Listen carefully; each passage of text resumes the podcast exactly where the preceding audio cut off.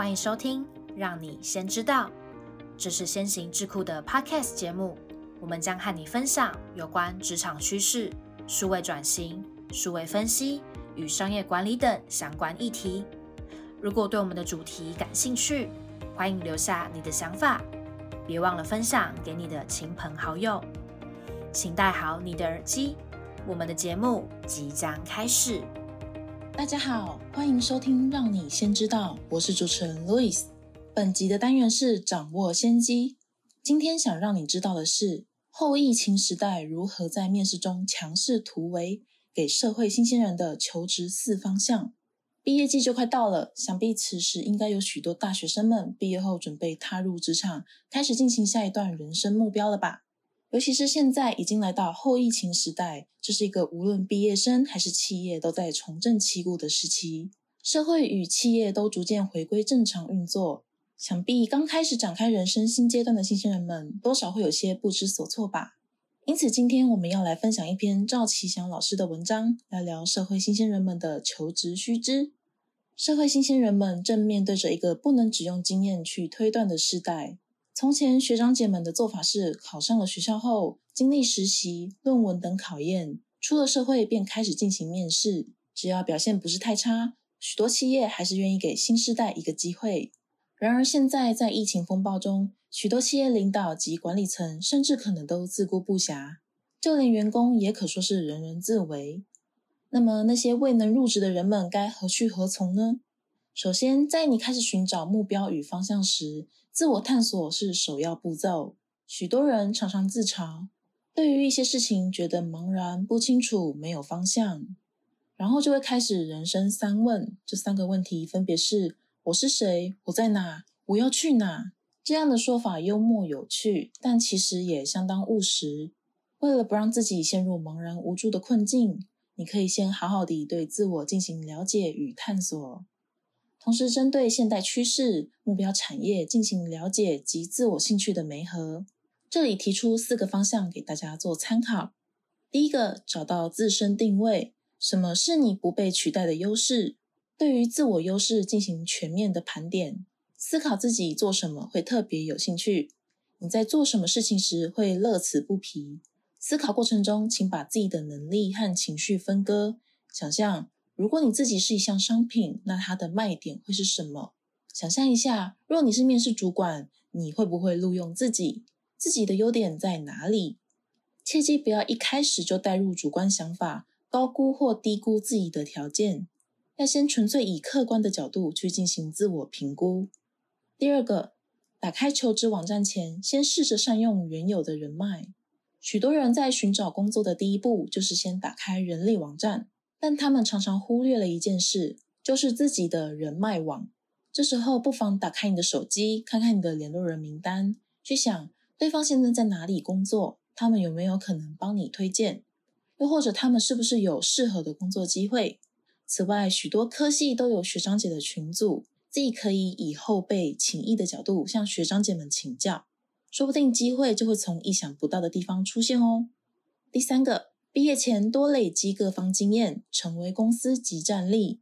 其实现在企业通常需要的是短期就能上手的人才，而不是需要长期培养的可造之才。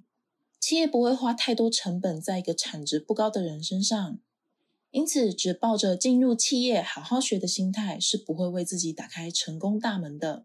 若是还未毕业的同学们，建议可以学习未来企业所需要的能力，先累积经验。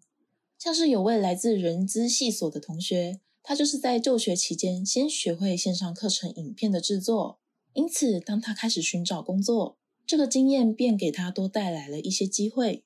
第四个，找出自身能力与工作需求的连结，请思考一下你在社会上打工或实习中有哪些能力可以被企业所使用，寻找目标职业和自己能力之间的连结。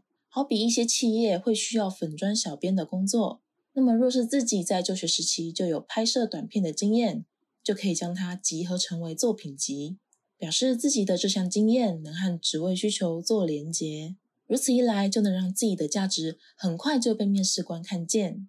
另外，再介绍给大家三个找工作的小锦囊，让自己在求职市场中异军突起吧。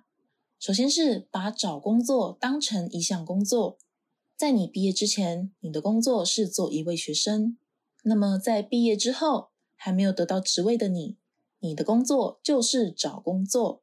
设定规律作息，早睡早起，就像在工作一样，只是工作内容不同。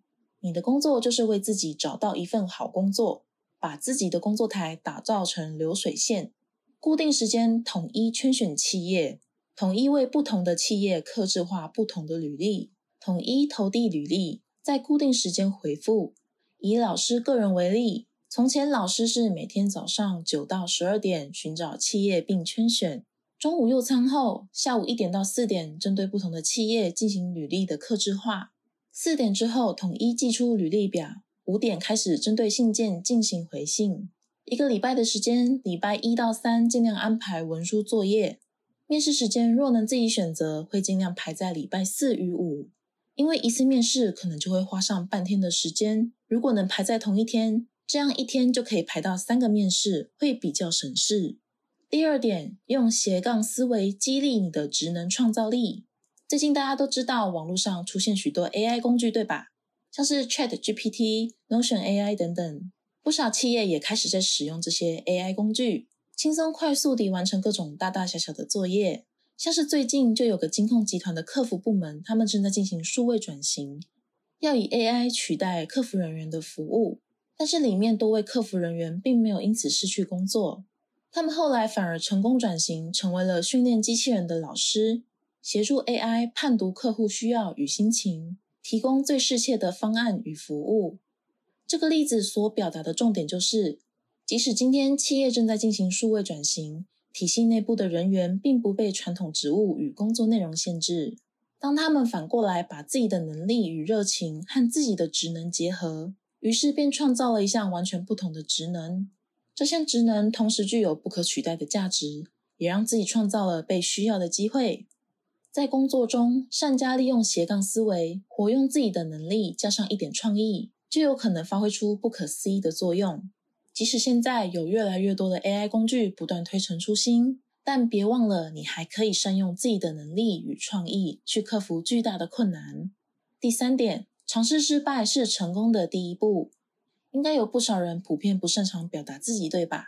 同时也都存有完美心态，总觉得若是没有准备好，就不愿意让他人看见，一直到最后的紧要关头才半推半就的拿出成果。但这种没有经过考验的内容，往往会不够全面，然后就会因为不好的回馈与反应，加上心理的脆弱，造成之后开始一蹶不振。若你想要让自己不再那么不堪一击，就要让自己累积足够多的失败，让自己的脸皮变厚一点。有了足够的自信，才能更容易成功。所以，多多累积失败吧。例如，透过社群网络的短影片表达自己，甚至自己在家不断的练习，找自己的同学朋友进行演练，又或是用手机录下自己的面试模拟，之后再进行检讨。宁可多多尝试，在家中跌倒。也不要出了社会，在面试官前被问倒。毕竟万事起头难，从零到一的过程中需要极大的能量。但等到一切都上了轨道，就会发现一切的辛苦都会值得。了解职业现况，进行自我探索，让失败与经验成为自我改善的机会，持续有效率的行动。让我们一起在职业的航道突破逆境，勇往直前吧！预祝各位求职顺利。